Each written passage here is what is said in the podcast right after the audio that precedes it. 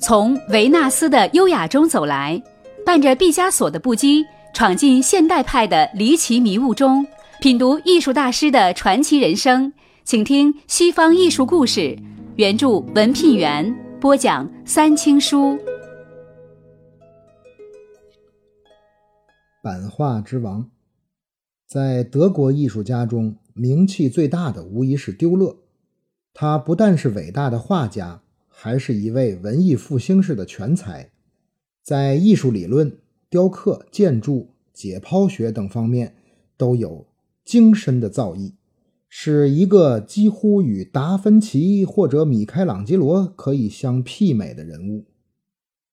丢勒，一四七一年生于德意志的纽伦堡，父亲是个金匠，夫妻俩先后生过十九个孩子。但只活下来三个。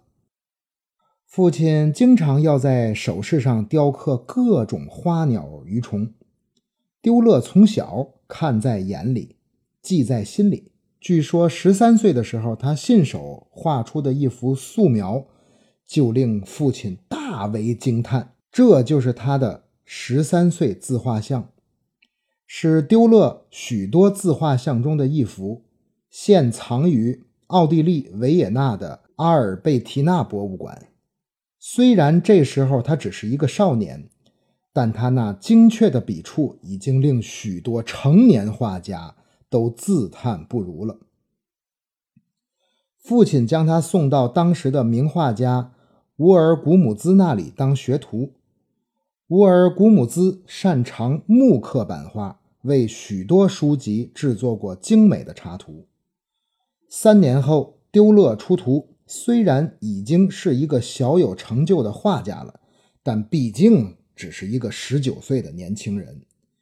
他没有马上开业，而是开始了漫游之旅，到了德意志、尼德兰的许多地方遍访名师。后来，他到了当时的版画制作中心——瑞士的巴塞尔。巴塞尔的出版商们发现，年轻的丢勒已经是技法非凡的版画高手，纷纷与他签约。他在这里制作了最早的版画之一《圣热穆隆书信集》的封面，十分精美，深得诗人好评。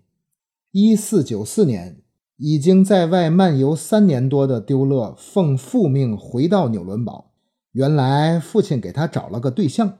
姑娘名叫安格尼弗雷，是个音乐家的女儿，长得非常漂亮，不过脾气大，而且非常小气，还爱唠叨。从此，丢勒一生都沉浸在没完没了的唠叨里。不过，由于她长得漂亮，丢勒还是用了不少笔墨给她。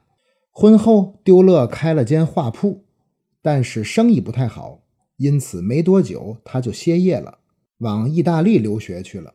丢勒在意大利待了一年，对他的艺术生涯有着不小影响，特别是威尼斯画派的高超用色技巧，给他的影响非常大。回家后，由于在意大利镀了金，他的订货多了起来。这段时期，他画了不少有名的作品，最有名者是一四九六年开始画，两年后出版的十八幅启示录。堪称丢勒的经典名作。这时，丢勒还开始了他对艺术理论，尤其是透视法的深入研究。一五零五年，丢勒又去了意大利，据说是因为当时德意志发生了瘟疫，他去躲灾了。由于那时出色的版画已经流传到了意大利，他在这里受到了同行们的热情接待。有一个传说。就是丢勒在这次造访威尼斯的时候，去见了大名鼎鼎的提香。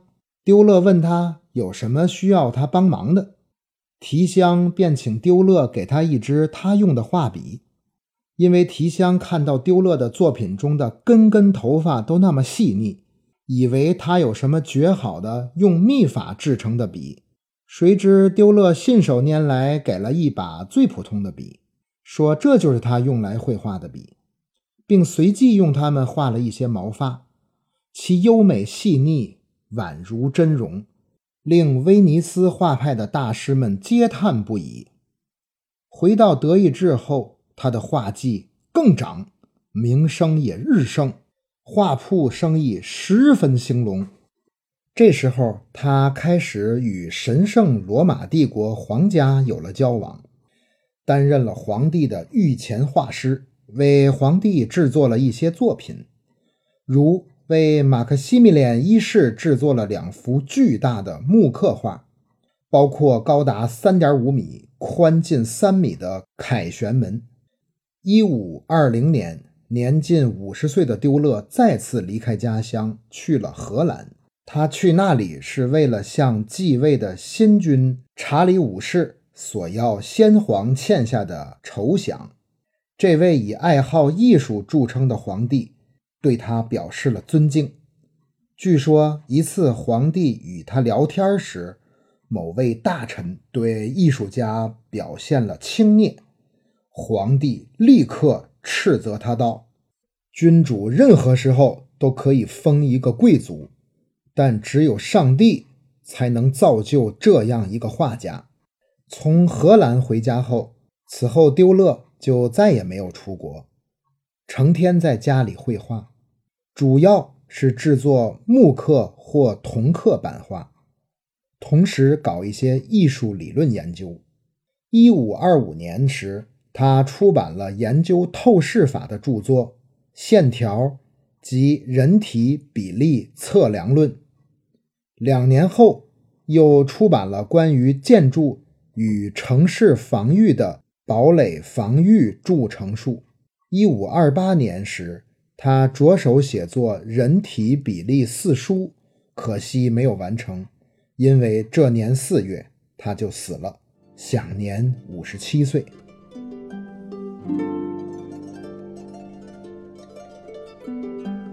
怎样能看到故事中的高清图片呢？请关注微信公众号“慧语西西”，绘画的绘，语言的语，西就是屈原最爱说的那个西了。欢迎大家继续收听下期内容。